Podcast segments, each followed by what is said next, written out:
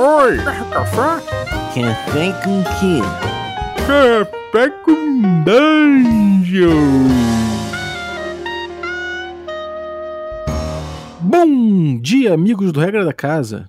Estamos aqui para mais um Café com Dungeon na sua manhã com muito RPG. Meu nome é Rafael Balbi e hoje eu tô aqui bebendo um, um cafezinho magenta da ovelha negra e eu tô bebendo isso dentro de um crânio de um troll que eu acabei de derrotar. E hoje a gente vai falar aí de D&D porque é a D&D Cyclopedia com convidados. Então, antes de chamar a coluna, porém, eu quero lembrar que você pode se tornar um assinante do Café com Dungeon. A partir de cinco reais você já faz parte do nosso grupo de Telegram. Tem essa galera da coluna, tem de outras colunas, tem muita gente lá trocando ideia de RPG, fazendo muitas reflexões legais. Então, é um grupo de Telegram com mais de 100 pessoas para você fazer parte. Além disso, você é, recebe conteúdo extra e participa de sorteios, como por exemplo, cafés gourmet aqui do nosso parceiro Ovelha Negra. E também, é, já já a gente faz aí um, um, sorteio, outro sorteio, né? A gente já fez alguns, do My Dice Factory, com dados também artesanais. Então é isso aí, picpay.me barra café com dungeon, torne-se um assinante. Sembiano, D&D Cyclopedia, toca aí. Bom dia, deidesistas! Aqui é o Sembiano, hoje é quinta-feira está começando mais uma D&D Cyclopedia aqui no Café com Dungeon. E outubro, mês das bruxas, ou dia das bruxas, ou Halloween, aqui comigo para falar de um assunto especial do, do, que tem bastante a ver com isso, mais um episódio de cenário na nossa incansável busca por descrever todos os cenários de D&D. A gente vai descrever o que de, aparentemente é um subcenário, mas que ficou sendo um cenário, que é o Mask of Red Death. E para isso aqui temos o Brave Sword. Beleza, GG? Fala pessoal, como é que vocês estão? Tudo bom? E aí, Guga, beleza? De volta, depois de um pequeno hiato aí, por conta da correria da vida, mas estamos aí de volta. Beleza. O Joga, beleza, Joga? Fala pessoal, tudo bom? Hoje eu tô aqui de gaiato. Você veio aqui para falar de regra, que é, o, que é o seu business aqui. Sim, sim. e um convidado super especial, o Eduardo Spor, no meio aí de lançamento de livro. Arranjou, arranjou um tempinho pra gente. Fala aí, Dudu, beleza, cara? Beleza, cara. Na verdade, eu que agrade... eu agradeço aí o, pô, é, o convite eu que perturbei vocês aí pra gente gravar sobre esse cenário que me é tão caro. Então vamos falar sobre ele aí. Ah, beleza. É, cara, o, o mês que tem um lance meio tipo. Ame ou deixo, né? Porque tem uma galera que, cara, apaixonadíssima nele, né? E, e, por incrível que pareça, é um cenário que teve aí, desde a segunda edição, bateu terceira, a quarta passou reto, é um caso à parte, mas na quinta já tem também, então, tipo, ele tá sempre aí é, é, no nicho dele, mas nas cabeças, né? Então a ideia é a gente falar um pouquinho dele. Para quem não conhece o Mask of Red Death, Dudu, qual que é a pegada desse cenário de D&D? Pois é, cara, basicamente é um cenário que ele se vende como é, sendo um, um, cenário de Ravenloft, né? No caso, tinha lá aquela, aquele nomezinho em cima né, do Ravenloft, mas não tem nada a ver com o Ravenloft, ele só usa esse cenário para dizer que é um cenário de terror, na verdade e é, ele não se passa no, no semiplano do terror. Ele se passa na realidade no nosso planeta, na Terra, a Terra, né? E durante a era vitoriana, quer dizer, é, ele, inclusive, o, o, subtítulo é Massacre of Red Death, horror em 1890, com aquele 90, né? Que é tipo de 1890 a 1900, né? Seria, né? A 1899, talvez, né? Seria nessa década aí porque é baseado muito no, no, horror que eles chamam de gótico, né? tanto ele que eles chamam de terra gótica, que é baseado muito nos contos de Edgar Allan Poe, inclusive no próprio Máscara da Morte Rubra, né, no caso. Mas eu vou te dizer que você jogando o cenário, o que você sente mesmo que é como se você estivesse dentro do, do filme do Drácula, do Bram Stoker, né? Porque eu até acho que eles usaram como verdadeira inspiração, porque tem aquela aquele facão do Quincy Morris, lembra do Quincy, Quincy Morris do filme? Tinha aquele facão que dá. Uma faca que dá um D6, meu amigo, que você não quer mais nada, né?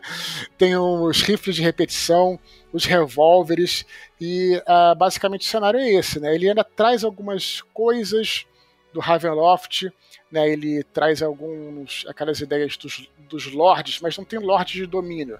Mas quando a pessoa faz coisas muito malignas, ela também vai se corrompendo, assim como no Ravenloft, né, que tem aquela aqueles power checks, né, que você vai se tornando um monstro e tal e tudo mais.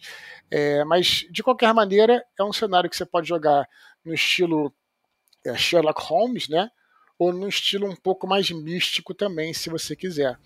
E particularmente, só falando rapidinho, foi o que é, nos estimulou a conhecer o cenário lá nos anos 90, quando eu e meu grupo jogávamos então o AD&D segunda edição. Beleza. Brave, você teve contato com o Mask também? Tive menos com a, com a segunda edição, né? Uh, e depois eu tive acesso ao cenário na terceira, né? Quando ele foi quando a Sword and Sorcery tinha, lançou aquele a Sword and Sorcery tinha licença do Ravenloft e dentre os lançamentos que eles fizeram, eles lançaram um livro também, né? Um campanha, um cenário de campanha baseado na Mask of Red Death também. Esse eu tive um pouco mais de acesso.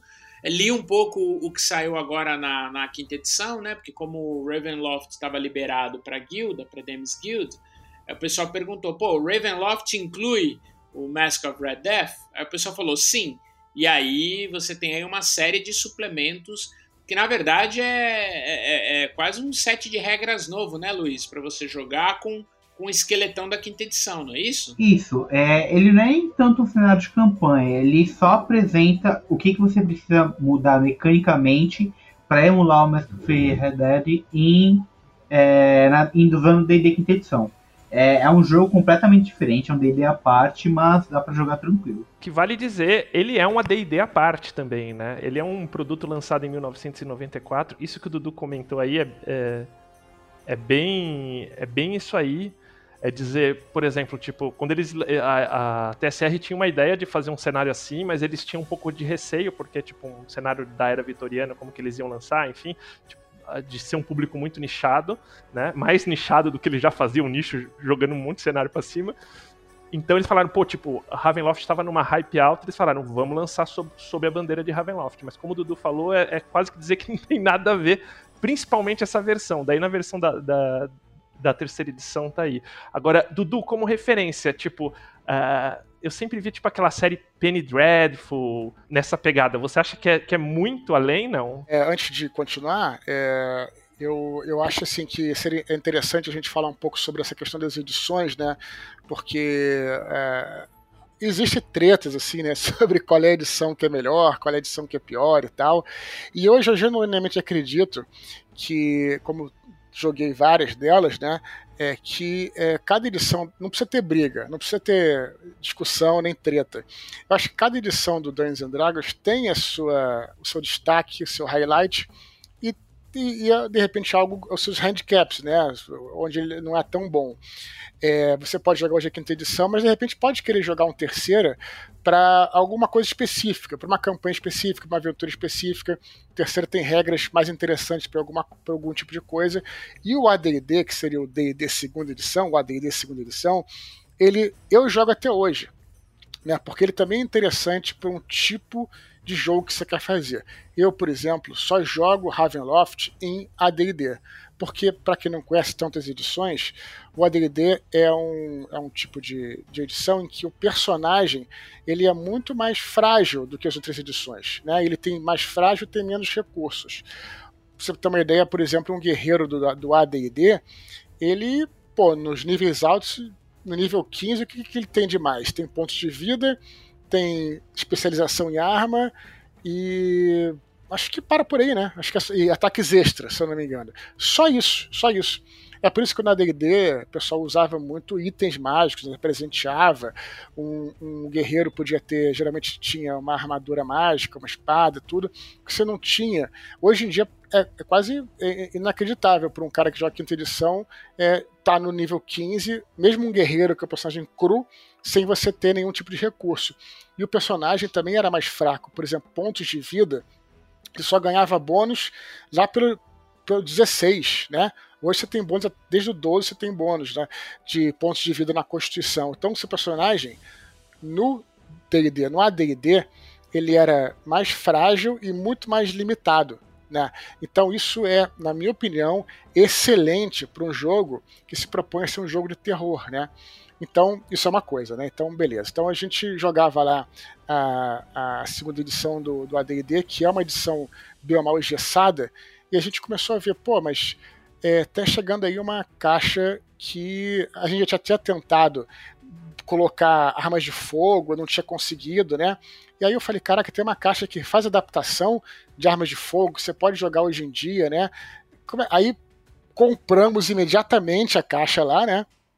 E, e, cara, acredite, cara, as regras são espetaculares, cara. As regras que uh, o, a TSR conseguiu fazer para Mask of Red Death, ela simula exato. Os caras conseguiram, naquele sistema engessado que era o, que era o AD&D, conseguiram simular exatamente o que, que é, por exemplo, a arma de fogo, porque eles têm uma coisa que eles chamam, eles, você vai abrindo dado, né? Então você joga, por exemplo, qualquer, mesmo no nível, lembra que no AD&D, mesmo no nível baixo, é, quando você jogava flecha, por exemplo, você tinha direito a dois ataques. Era assim. E no, e no arma de fogo você tem direito a três, não importa o seu nível. E, e um, um revólver, por exemplo, dava 2d6 de dano. Só que você, jogando 6, você jogava de novo. Então você podia dar um dano absurdo com revólver, por exemplo. Com rifle era mais ainda. Então eles conseguiram simular na jogada de dado. Todo o sistema que eles fizeram foi algo assim que eu considero cara, realmente incrível e único. E simulou muito o que, que eles queriam fazer. Então isso era uma, era uma coisa que eu queria falar. É, esqueci o que eu tinha perguntado, cara. Foi mal. Se você vê. Não, mas eu já quero voltar nesse assunto aí, depois eu te pergunto de novo. Mas complementando o que você está falando, ele foi uma. Ele foi um livro lançado em 1994, William Connor foi o, foi o designer dele. É, e ele, na verdade, pega tipo, as regras do AD&D e bota num outro nível. Tipo, tem meio como se fosse um reskin do AD&D. Eles colocam, por exemplo, você lembra das Non-Weapon Profiances, né? Que eram, tipo, as skills que, é, que são regras opcionais do AD&D, elas viram obrigatórias e dão... E eles dão uma, uma abrida, assim, eles abrem bem elas, assim, de opção, só que fica obrigatório. As classes são totalmente, conceitualmente são parecidas, mas totalmente diferentes, né? Você tem lá, tipo, um soldado, um cara meio meio especialista, assim, meio como se fosse um Chief, um clérigo e um mago, mas, por exemplo, tipo, o mago para soltar magia ele tem que fazer um check de tipo de Dark Powers e, e só consegue soltar magia. Então ele tem uma série de regras. O, que veio a ser usado na terceira edição, as habilidades de ladrões que antes eram da classe, elas vão para proficiência, né? Então tipo, tem até tipo essa situação que que é, que é bem. O mago, por exemplo, é, eles conseguiram fazer, por exemplo, você não, você não consegue nenhum, nenhuma magia lá é imediata, né? Então as magias que são um round, um round, um, um round na, hoje em dia pra gente demora, né? Mas assim, na quinta edição. Mas lembrar que um round era como se fosse uma ação, né? Você fazia na hora, né? Seria o equivalente. O que era um round virava um turno. Um turno na época era 10 minutos. Então você quer lançar qualquer magia você tem que fazer um ritual de 10 minutos. Você não consegue lançar nenhuma magia de forma imediata, só para ter uma ideia. Na época, um, round era um minuto, né? Hoje, se eu não me engano, o jogo é 6 segundos, né? Isso, uma rodada é 6 segundos. Era um minuto, mas aquele é um minuto que tu meio que coxambrava, né? Dependendo da, da interpretação e tal.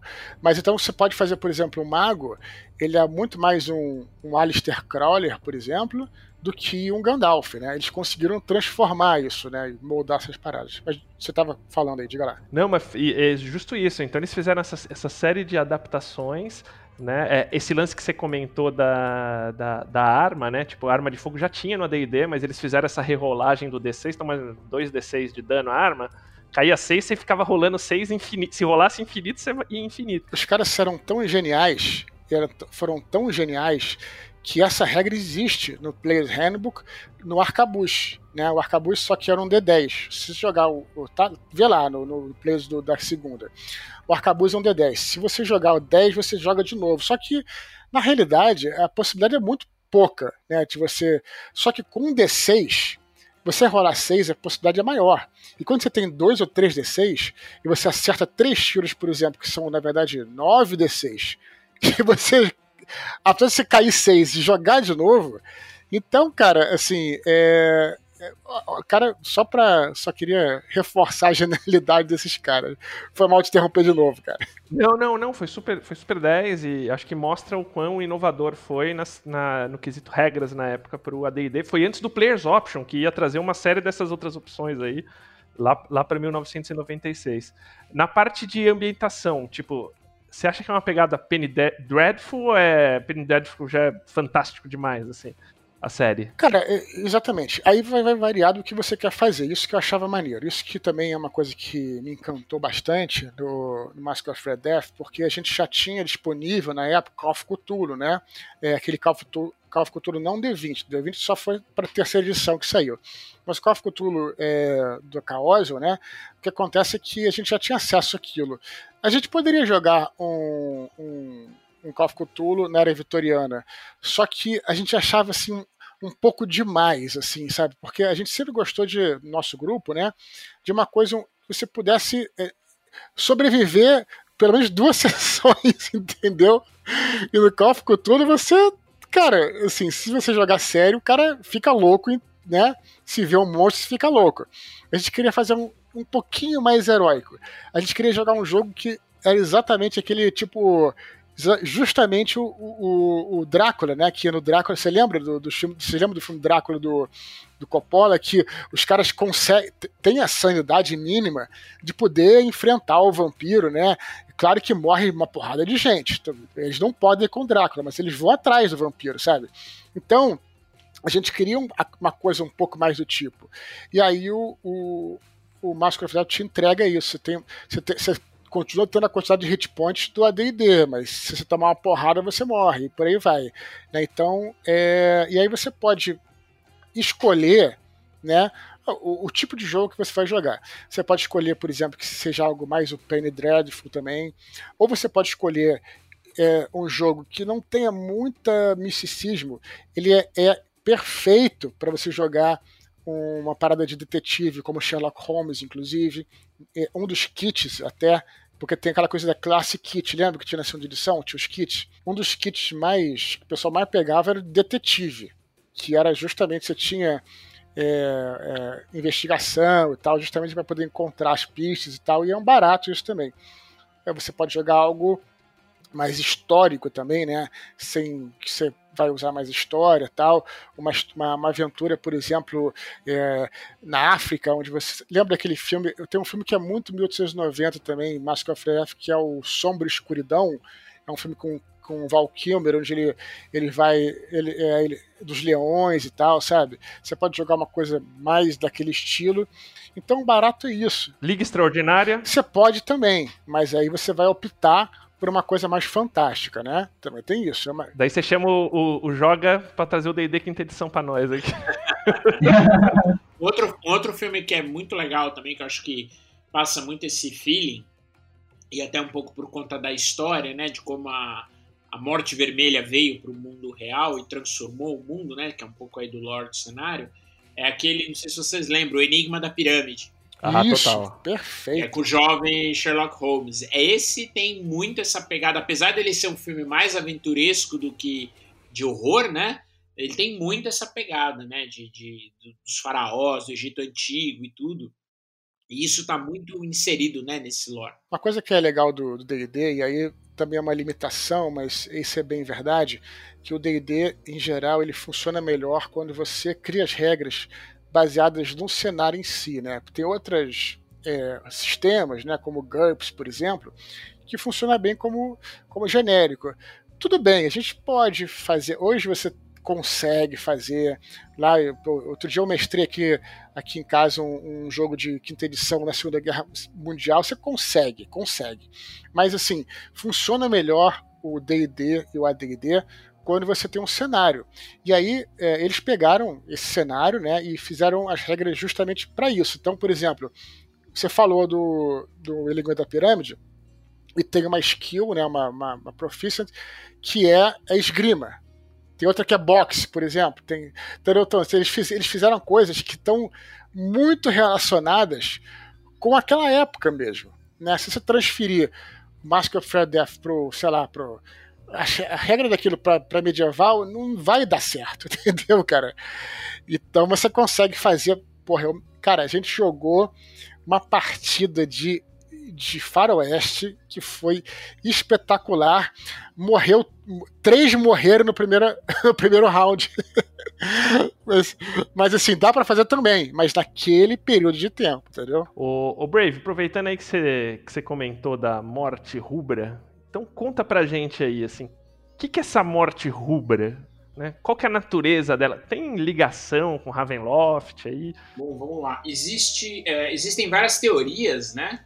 É, mas a ideia é que é é, a morte rubra é uma espécie de entidade é, pouco definida, que ela se exilou é, da Terra das Brumas. Tá? Ela teria sido convocada até o, o cenário que é chamado de Terra Gótica é, pelo Imhotep, né? Do, quem, quem, também viu a múmia, etc., lembra aí dele. Então essa entidade ela chega na pré-história do nosso mundo, né? Ele queria, na verdade, é fazer um ritual mágico e ela entra na, na mundo, na Terra, né? E ela deu, dá muito poder para ele, né? E, e ela começa meio que a corromper, né? A criar toda a questão da magia arcana, dos cultos e tudo que, que surgiriam no futuro são influência é, da, de, dessa entidade, né, da morte rubra na Terra, que é chamada de Terra Gótica. É como se todo o mal tivesse ela como patrocinadora, assim, né? A partir da, da vinda dela, né? Esse lance de, esse lance de Ravenloft acho que veio mais definido na terceira edição mesmo, que acho que a, na segunda eles deixavam meio vago isso, mas no livro da terceira realmente comenta essa. Ele dá essa evoluçãozinha aí nesse plot, né? Isso, é isso que eu ia falar, porque na, na segunda edição é, ele é muito focado na Europa. Europa, Egito ali, né? África, não tem muito é, ele não tem uma ambientação tão global. E na terceira edição, o livro de terceira edição, eu achei uma grande sacada, porque ele tá, ele apresenta meio que um, um atlas do mundo inteiro. Então ele fala, por exemplo, é, de Buenos Aires, ele fala de Lima, né? Então tá até um desenho que eu acho muito legal, que é do Grande Posas, aí, um abraço pro Cláudio Posas, que é um, um fantasma levando uma, uma pessoa, né? Uma mulher, é, numa, numa pirâmide asteca, maia lá, enfim. Então você tem uma ambientação que ela é mais, é, é, é, é mais espalhada, né?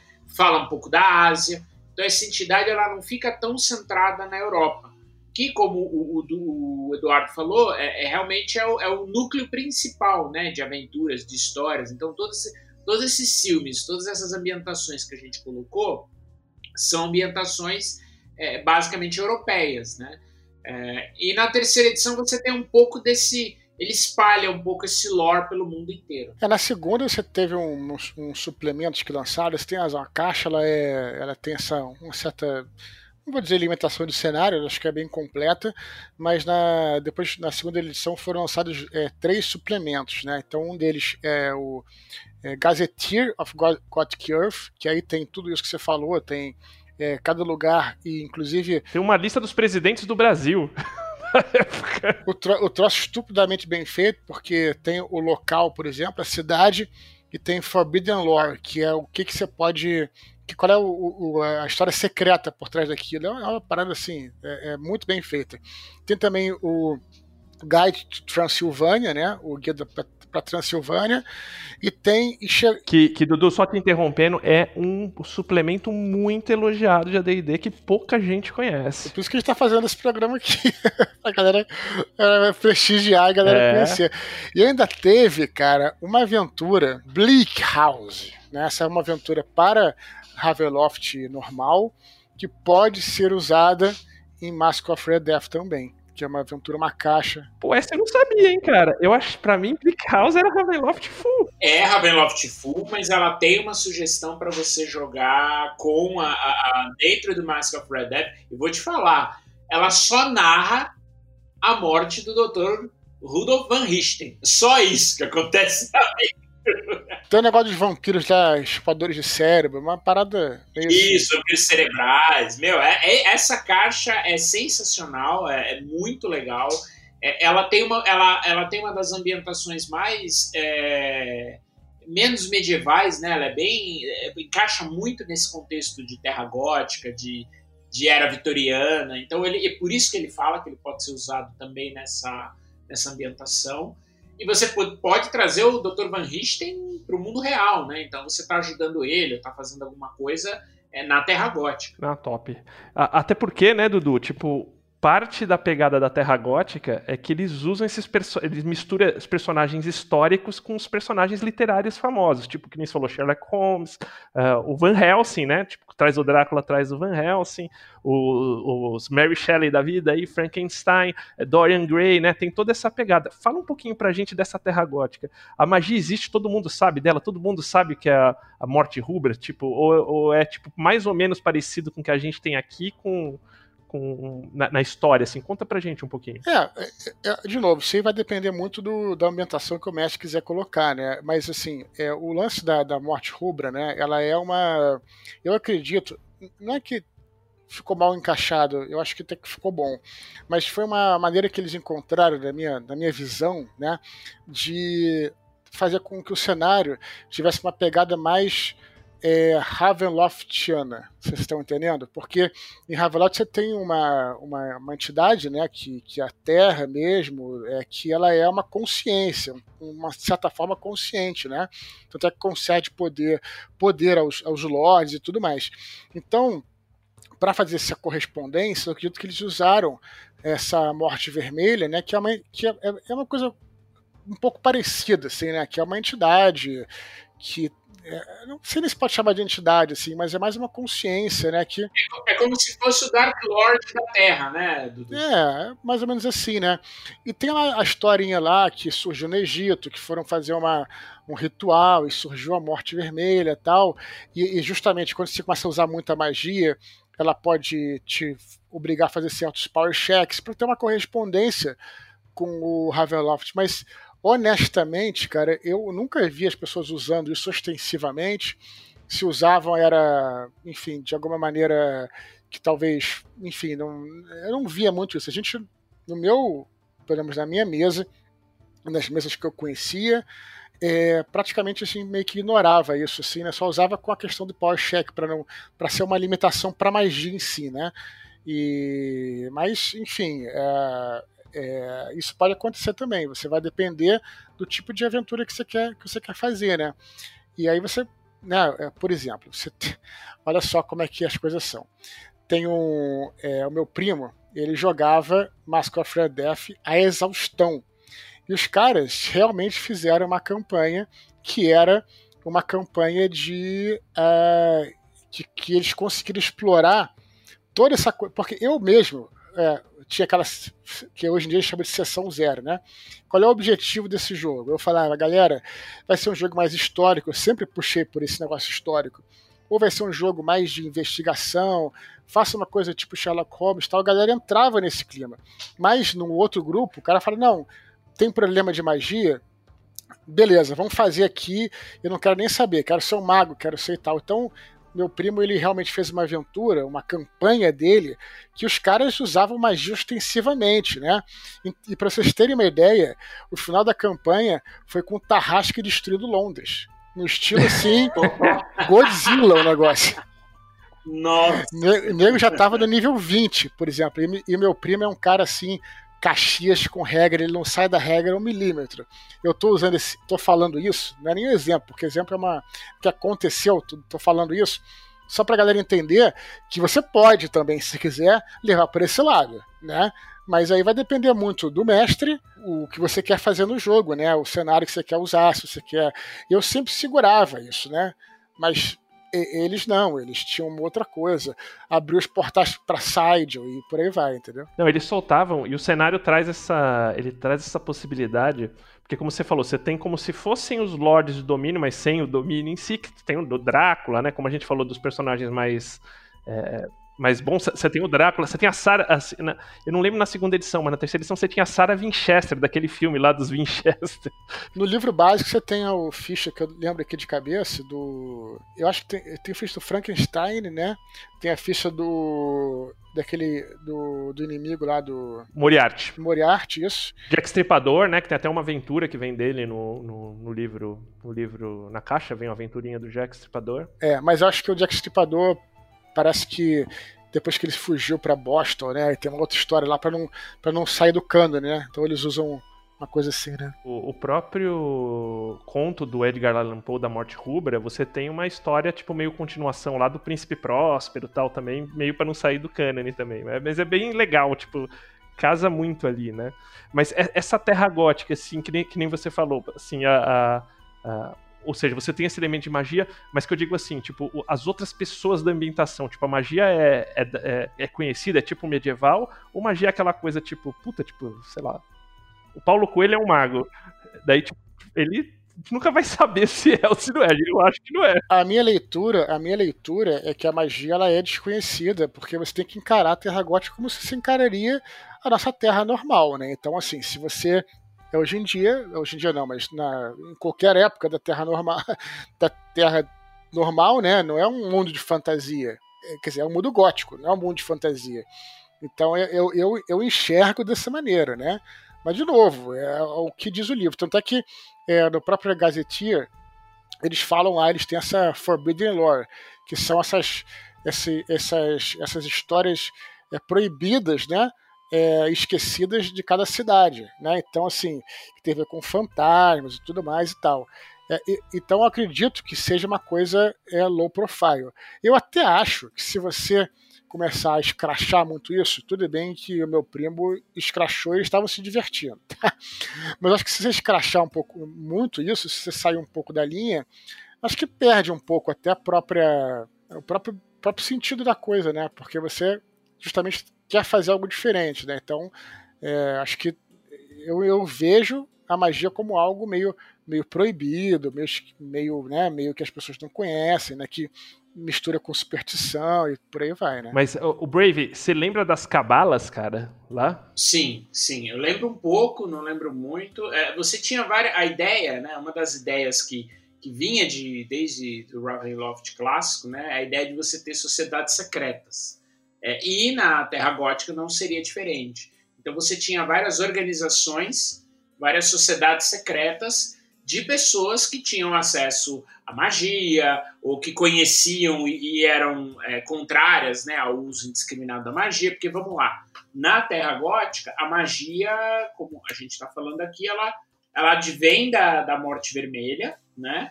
E ela é algo maligno.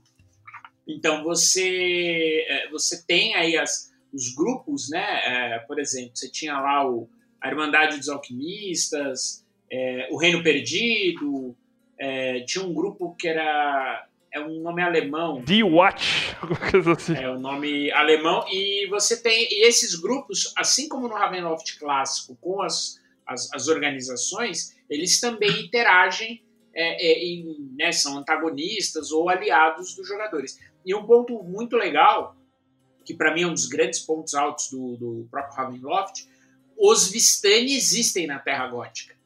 Então você consegue aproveitar muito do material da, da do, do, que tem, né? Por exemplo, o Van Rich's Guide the Vistani, por exemplo, é, você traz eles quase que da, da forma integral de como ele é apresentado em Ravenloft. E vale dizer, Brave, que não é que os Vistanes existem no, no lugar dos Romani, eles existem em comunhão com os Romani. Tipo, é... Sim, sim, exatamente. Eles existem em comunhão com o povo Romani.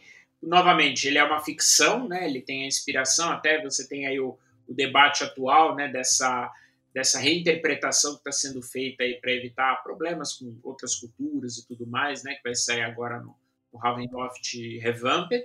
É, então a, as duas comunidades elas convivem, né, dentro do cenário. E essas cabalas, né, acho que é interessante que elas nascem lá, porque tipo, o que que acontece? A Morte Vermelha ela vai assim, não mudando a história, mas assim, os motivos por certas situações que nem queda de Roma, né? É, tem personagens fan fantásticos históricos, tipo Rei Arthur, Merlin, né, que tudo estão envolvidos aí. As coisas meio ruins aí é meio sempre por trás a a Morte Vermelha. E essas cabalas elas vêm para, digamos assim, lutar com a Morte Vermelha. Ou servi-la, né?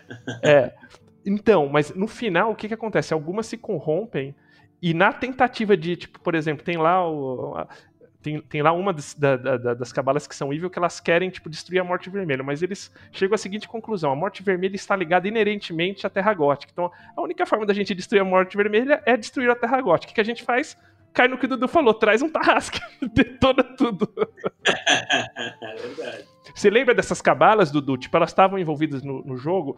E mais, você não acha, tipo, porque esse livro foi, lan foi lançado depois aí do do Castle Falkenstein e do vampiro já, já meio no alto. Não tem uma pegadinha ali das cabalas dos, das, das casas lá dos vampiros de, do, do Vampire? Cara, pode ser que tenha. Sinceramente, eu acho que o que o, a TSR pegou do Vampiro foi um pouco mais à frente com o Planescape, né? Acho que o Planescape, sim, foi bem baseado lá na, com as factions, né, com as facções e aquela correspondência com os clãs e tal. Eu honestamente acho que não, não tanto, assim, não chegou o Mask não chegou a se a se inspirar tanto no vampiro nesse ponto. Eu me lembro dessas cabalas, acho que está no Gothic Gazetteer, se eu não me engano. É, não, não, isso, isso não lembro de todas e tal. É, é, acho que eu acabei usando é, como mestre talvez uma ou duas e tal, de, de, qualquer maneira, como eu falei, porque o meu estilo era um estilo mais Sherlock Holmes, um estilo mais assim, mas é, conheço algumas pessoas que, que usaram e, e eu acho interessante essa que você falou dos Vistani, né?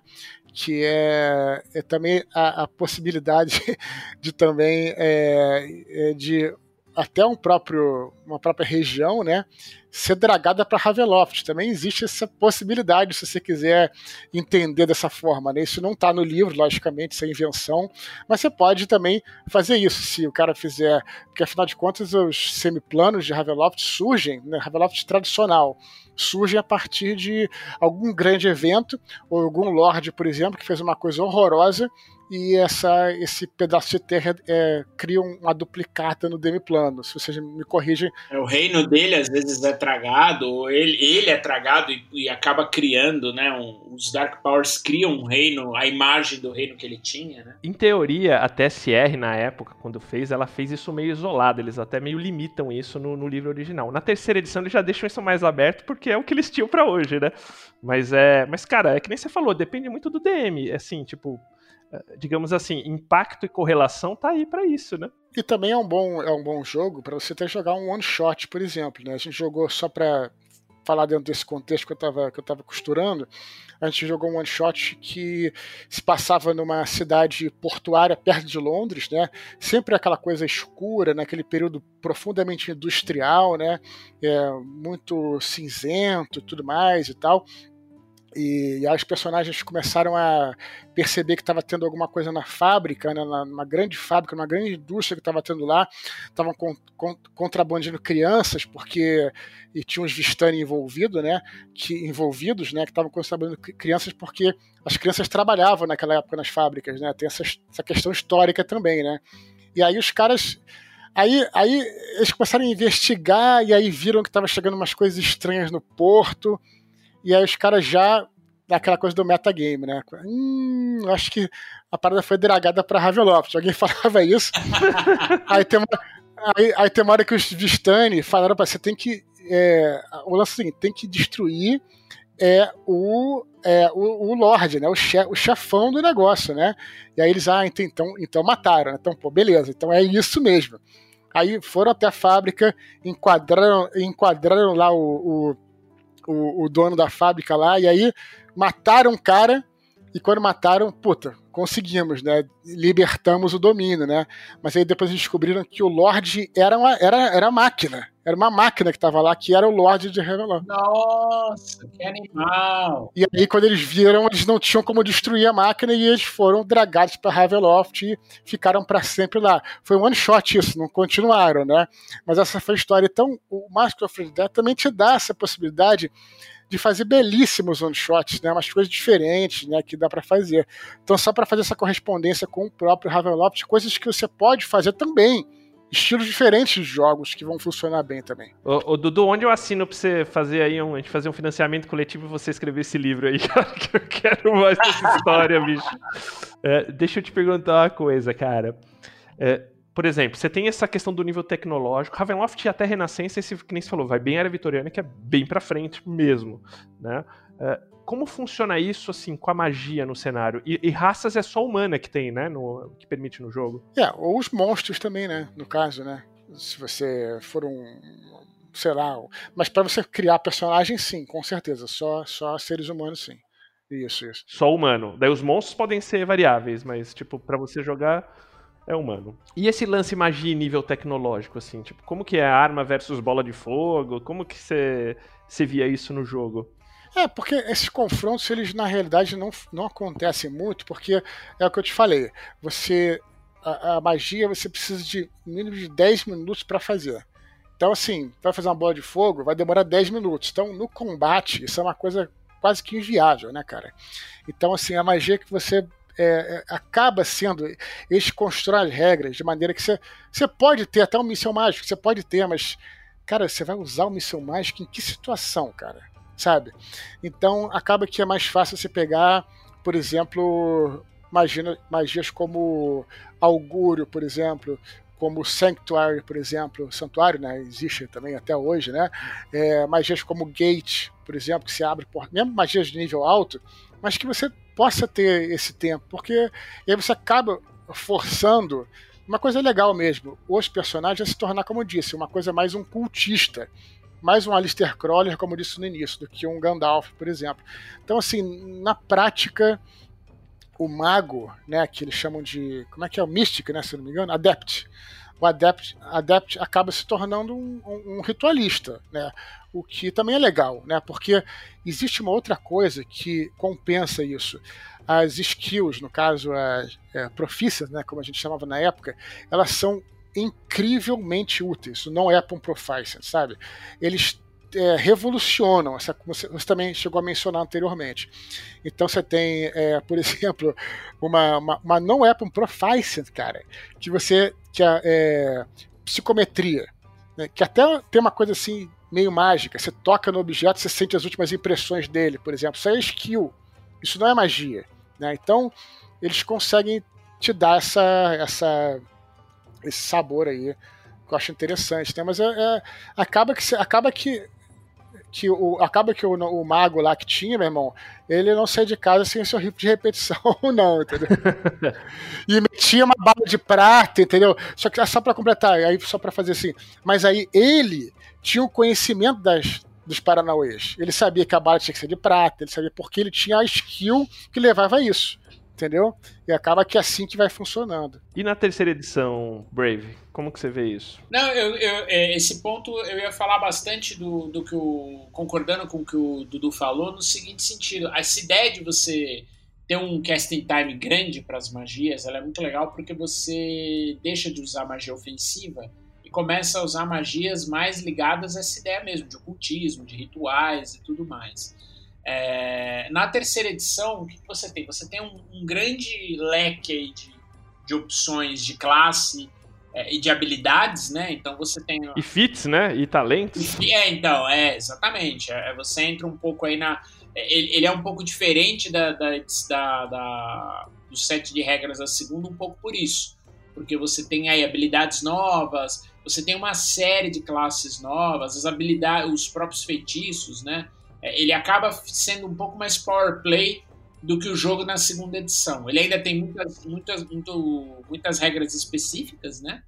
Mas ele traz um pouco é, do power play da terceira edição também para esse cenário, né? É, eu acho que cada edição traz, traz um pouquinho, não tem como fugir, né, cara? Sim, sim. Ele, ele bebe da, da edição, né? Não tem jeito.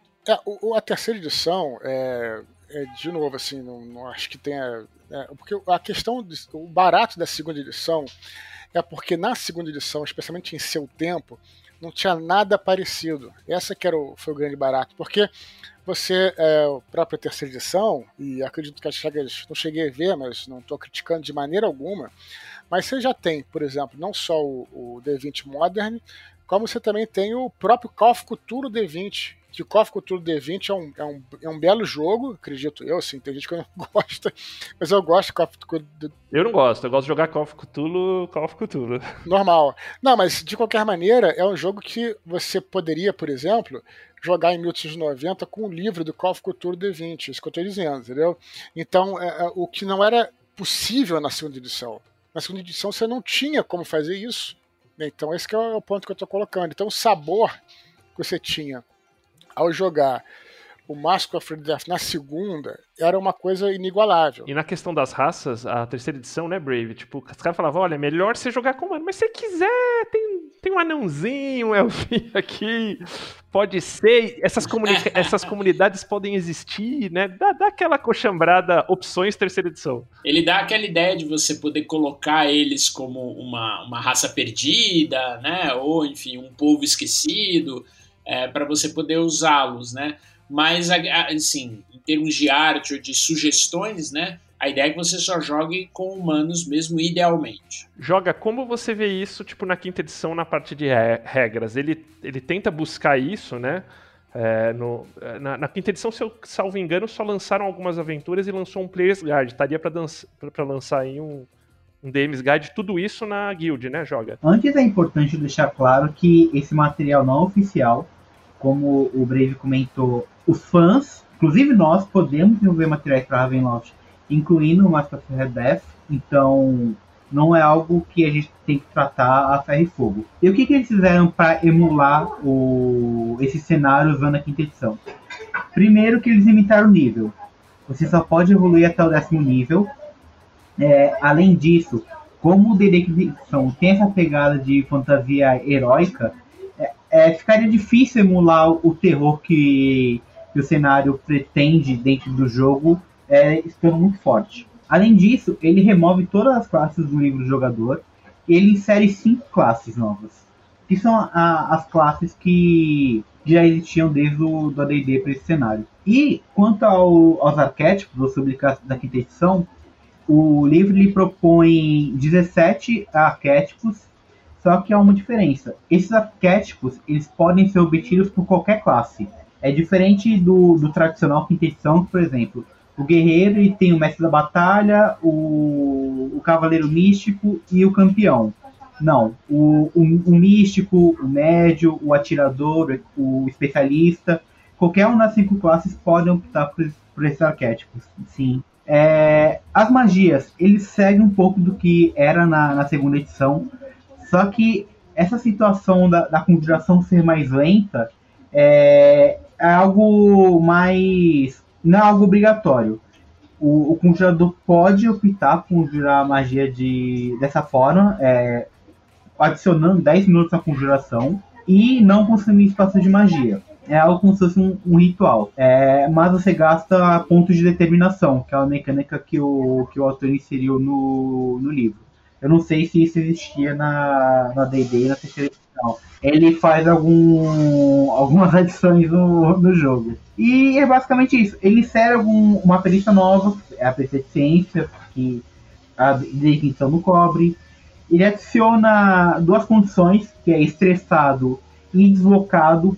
É, isso te permite que você seja influenciado com mais facilidade, essa condição de deslocado estressado remove alguns bônus na sua salvaguarda e adiciona armas de fogo, que é, que é mais importante para quem não deixa como é em D&D. Mas eu, eu não me lembro de armas de fogo você ter, por exemplo, esse lance de você tomar um tiro e ir repetindo o dano, assim. Pelo que eu me lembro era fixo, né? Joga com essa possibilidade de rerolar. Sim, ele não tem...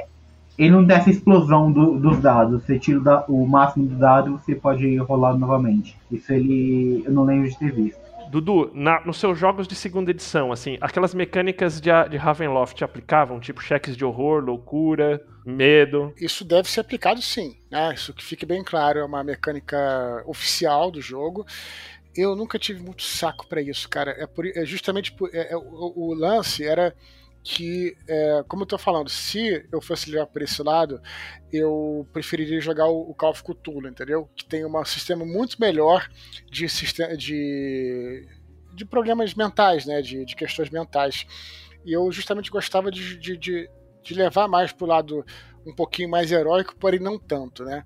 Então, é, como eu tinha é, jogadores, sempre tive jogadores que sempre foram muito bons, sempre representaram muito bem, eu sempre fiquei tranquilo com isso. Porque também essa coisa, algumas mecânicas mentais e tal, é, ela serve muito ao roleplay também, quando o sujeito ele, ele não sabe.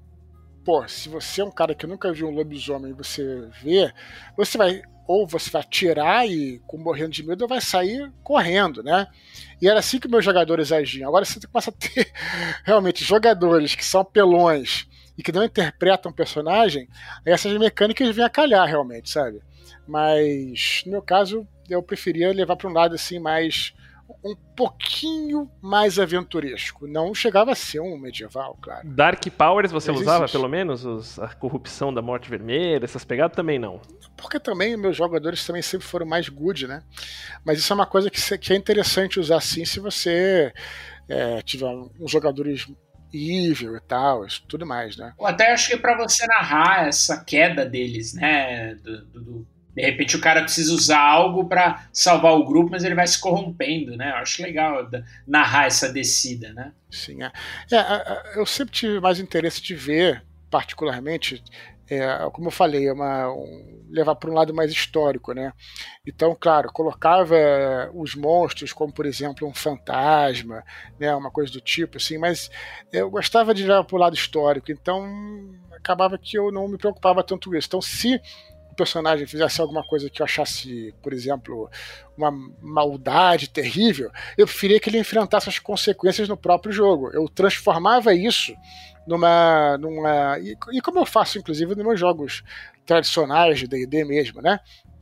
Transformava isso numa coisa de campanha mesmo, né? E vamos lembrar que, mais do que nunca, meus, meus caros D&Dzistas, aqui a gente está falando num lugar onde a sociedade ela é bem mais sólida do que na Idade Média, por exemplo, nesse sentido. Então, você tem é, forças policiais, você tem a questão dos manicômios, por exemplo, né? Você tem é, um sistema de leis lá, pelo menos é, no, nesse, na, na, Europa Ocidental, que era onde se passava uma parte dos meus jogos. Então, é tão mais legal trabalhar, na minha visão, tá, gente? Cada um na sua. Eu achava muito mais legal trabalhar com isso. O cara faz uma merda, mata uma criança, ou, ou fica querendo fazer uma, uma massacre, um troço desse, ele enfrentaria consequências do próprio jogo, porque isso não ia passar batido da sociedade, né? E eu preferia trabalhar dessa maneira, sabe? E você jogava também com esses personagens literários, tipo botar um Sherlock Holmes meio NPC, assim, tipo. Nunca botei. Nunca botei, não, mas, mas eu acho que Drácula chega, chegou a ter algum momento lá. Mas Sherlock Holmes eu não. Eu, eu, sou muito fã de Sherlock Holmes e não colocaria, porque eu ia colocar ele do nível muito alto, assim.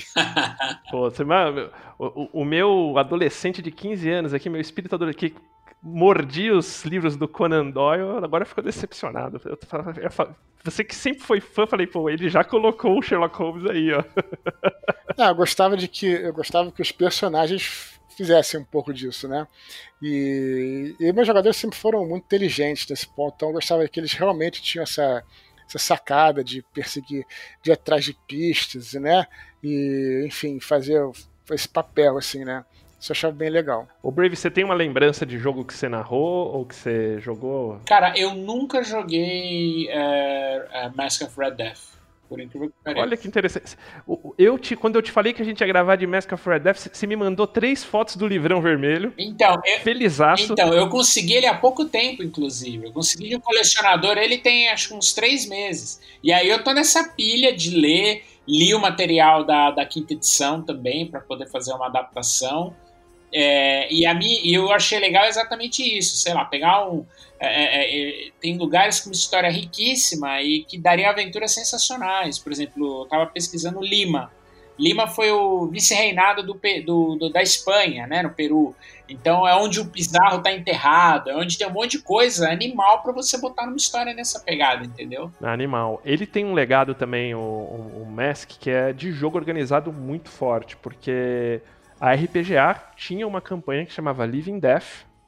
E essa campanha começou na segunda edição e atravessou quase que a terceira inteira. Foram 10 anos de campanha de jogo organizado. Foi a maior campanha de jogo organizado que teve. E até na quinta edição eles estão tentando fazer um revamp disso aí, mas tipo, foi, foi morrer. É uma campanha muito legal, que tem bastante material, bastante aventura, chama Living Death. Às vezes vocês conseguem achar alguma coisa aí na, na internet dela.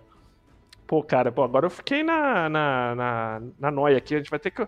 Dudu, um dia que fizer aí um projeto é, stream de, de Mask, eu tô dentro aí, se ele me chamar. Joga ao vivo aí um dia, quem sabe. Mas tem que ser a segunda edição. Se vocês Tô muito apegado na quinta. Tem que... Mas a gente joga, a gente já jogou de tudo nessa vida. Até o D&Dzinho, meu querido D&Dzinho, Real Encyclopedia, tá por aí. Não, mas vamos jogar segunda. Se for o caso, jogamos segunda. E, assim, o que, que representou para você, Dudu, pra gente finalizar, jogar e assim e jogar isso assim com seus, com, com, seus amigos assim a nível de experiência pessoal mesmo, né? É, e cara, bota pra gente algumas referências literárias de série, filmes que você acha que vale para quem quiser é, se enredar nesse, nesse, nesse mundo. Beleza, antes eu vou estender um pouco essa resposta, eu queria falar, se for possível, assim, um pouquinho é, mas coisa rápida, assim, sobre esse período histórico, né? Que eu acho muito importante, cara, porque ele não tá aí por acaso, assim. Ele, ele é, foi um período, no final do século XIX, você teve uma, um grande desenvolvimento, você teve a segunda revolução industrial, e aí você conseguiu ter um desenvolvimento é, tecnológico muito rápido, né, muito acelerado. Isso permitiu que as potências europeias se expandissem, né, para a energia a vapor, por exemplo, né, foi, permitiu criar é, não só os barcos a vapor, como as locomotivas e todo tipo de. O telégrafo também, quer dizer, tem a ver com vapor, mas o telégrafo permitiu comunicações rápidas, longa distância. Cara, você, com a estrada de ferro, você saía é, de Paris, em poucos dias você estava em Constantinopla, quer dizer, do outro lado da Europa. No saudoso Oriente Express. E alguma gazetinha dessa aí fala do Oriente Express. então, é, isso permitiu. Então, o que aconteceu? Você começa a ter, né, na visão dos europeus, tenho que deixar isso bem claro aqui, né, para a gente não correr o risco de ser preconceituoso, né, na visão dos europeus você vê é, você tá, eles estão entrando em culturas que são muito desconhecidas para eles. Isso acaba reverberando na própria é, nas histórias, né, no, o próprio é, Drácula, por exemplo, que é um, um, encontro de dois mundos e tal.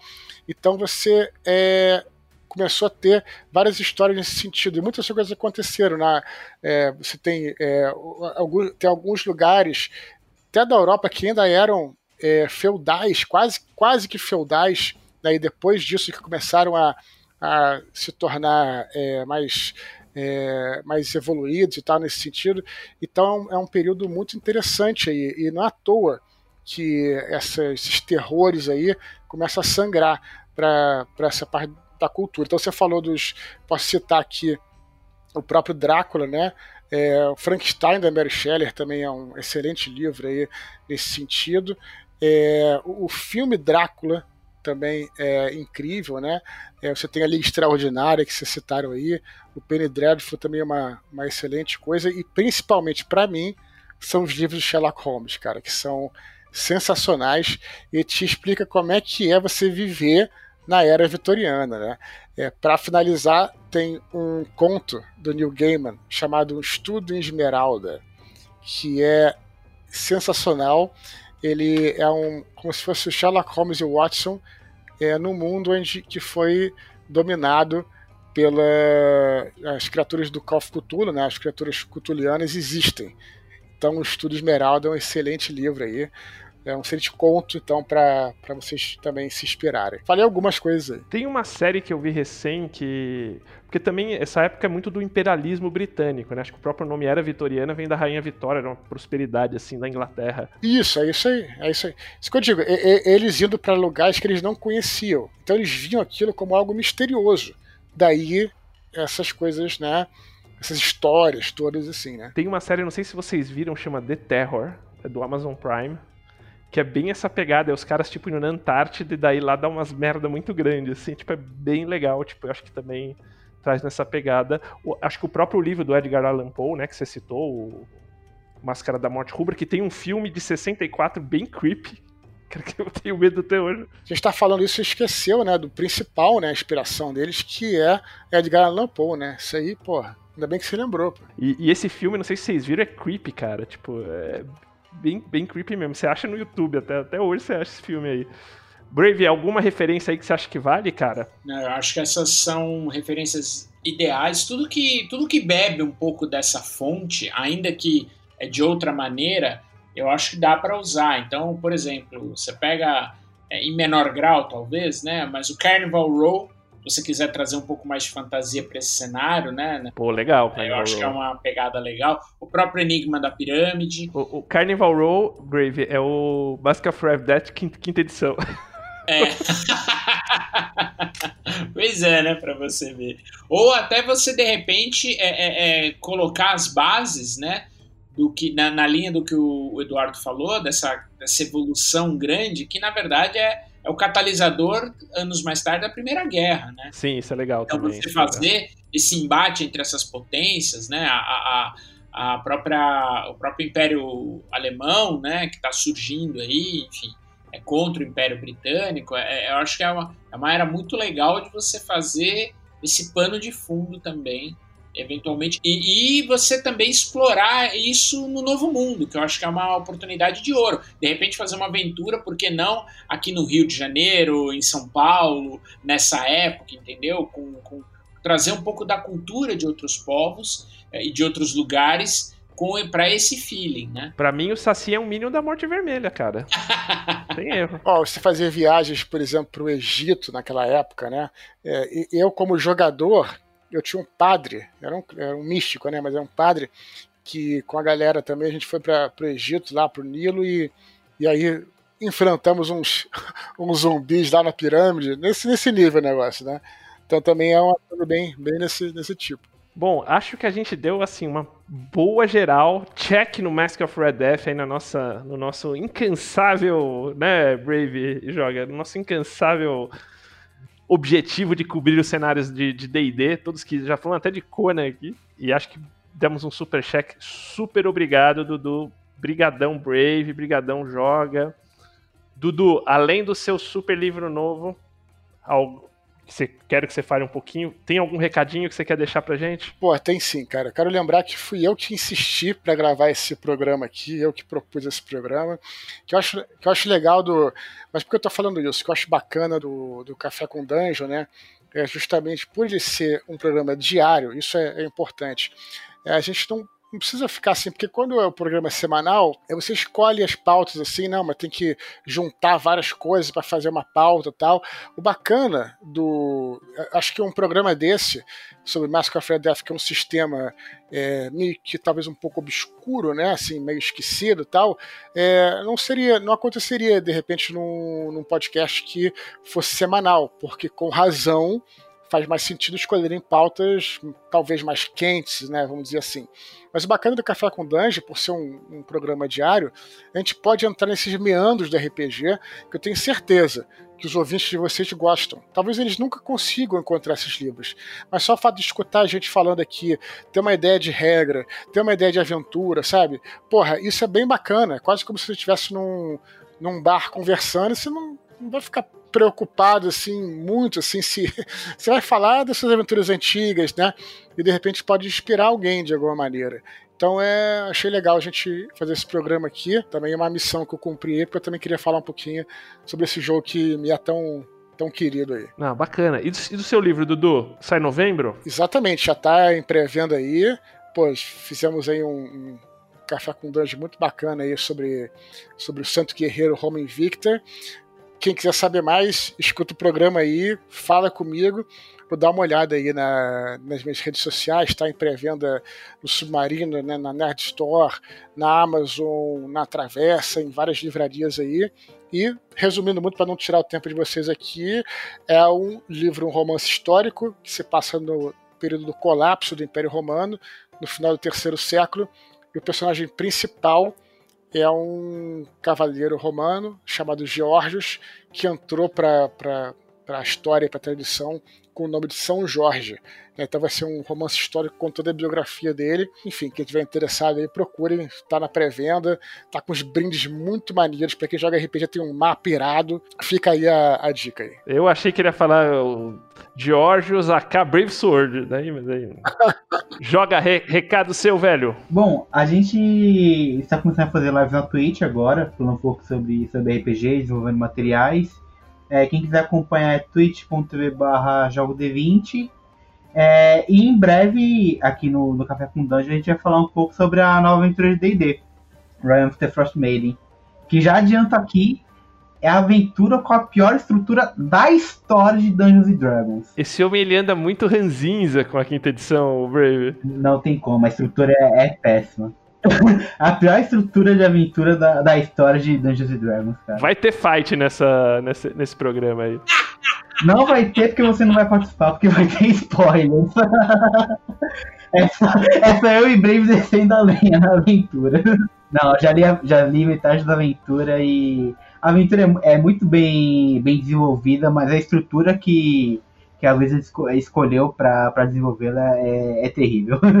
é, eu, eu uso Mind Maps para resumir a aventura e, cara, o pessoal do metrô de São Paulo vai ficar com inveja do, do tanto que eu precisei preparar para narrar uma sessão da aventura. É quase um metrô de Nova York. Exa acho que até pior. Brave, recadinho? A gente em breve vai começar aí com, lá no, com, pessoa, com o grande Ramon e, e, e, grande elenco, que eu não vou dar spoilerada ainda, mas no próximo dia 20 a gente vai começar a, a Rime of the Frost Maiden, lá no Perdidos no Play. Estamos é, bastante empolgados aí, né? Esse mês de, de, Dia das Bruxas aí, além dos episódios especiais que a gente está conduzindo aqui no, no D&D Cyclopedia. É, a gente vai começar a campanha, então estão todos convidados aí no próximo dia 20, a partir das 9 horas, provavelmente. A gente vai fazer aí as, as divulgações em breve, então lá no Perdidos no Play, no, no meu Twitter, no Brave Sword, no, do, no Gustavo Sembiano, e aí a gente vai fazer a divulgação dos jogadores aí. Eu posso dar spoiler dos jogadores? Pode, pode, manda aí. Um dos jogadores é amigo do Eduardo aqui, é o Shimu. É verdade, é verdade. Vou lembrar todos vocês que Mercado RPG tá com os livros da quinta edição. Quem quiser comprar, usa o nosso códigozinho DNDC5. Ajuda a gente aqui sempre estar tá desenvolvendo a parte de conteúdo vai lá, www.mercadorpg.com.br, não só livro, tem umas minis lá, o Brave já gastou uma grana lá, pedindo umas minis. É, agora a Galápagos vai lançar um monte de coisa também, né? Tipo, até aquelas figurines lá que eu, eu e o Joga gravamos um programa inteiro, eles já, já lançaram quase que em seguida aí, tipo, parece que está disponível para os lojistas. Então cola no mercado. E Davi, compra livro do, do, do, do Expor aí para você vender, velho. Pra gente vender nesse código aí, ó, DNDC5. Gente, super brigadão, brigadão para vocês aqui também. Brave, joga, Dudu, ouvintes. Balbito, volta que é contigo, meu velho. Maravilha. Então, galera, esses links aí a gente vai botar aí no descritivo do episódio. E no mais, eu queria lembrar aí que toda sexta, né, eh, a gente tem aí nosso nossa live às 21 horas já rolou uma live aqui com a galera da coluna. Então, se você for no YouTube, tá lá guardadinho. E nessa live a gente tirou dúvidas da galera aí que mandou perguntas no Instagram e tudo mais. É, fiquem ligados que tem outros temas, não necessariamente de DD, mas temas gerais, enfim, enfim, DD também. E a gente vai ter cada vez mais aí a galera da coluna participando nessa, nessa live 21 horas no Regra da Casa no YouTube. Então procura lá youtube.com/barra Regra da Casa e você vai ver lá o playlist com todas as lives. A gente já tá na, indo pra sétima agora. E fora isso, tem o DD Moleque, tem tudo que você quiser, tem lá no youtube.com/barra regra da casa. Lembre-se que toda sexta-feira, às 21 horas, a gente vai estar tá com essa live aí, trocando uma ideia com os assinantes, é, respondendo perguntas sobre os episódios, ou ouvindo aí sua opinião, trocando uma ideia com você, sempre com algum tema também pra gente sacudir um pouquinho também. É, então é isso, queria agradecer que você que ficou ouvindo a gente aí, muito obrigado. E lembrar que você pode se tornar um assinante a partir de cinco reais em picpay.me barra café com dungeon e ajudar a gente aí a bater a próxima meta, né? A nossa próxima meta vai liberar cinco, é, o, o, nosso HP Love Coffee, nossa coluna de Cutulo semanal, e também, além disso, vai liberar aí nossa, nossa série aí de história do, do de história do RPG, desde os primórdios, desde antes do D&D um pouquinho, até os dias de hoje, passando, passando por vários game designers e, e, marcos da história do RPG. Então, entra lá e torna-se um assinante ajude a gente nisso aí. E eu queria agradecer também nosso assinante Café Expresso, Café com Creme e Café Gourmet por tornarem possível essa aventura. Então é isso aí.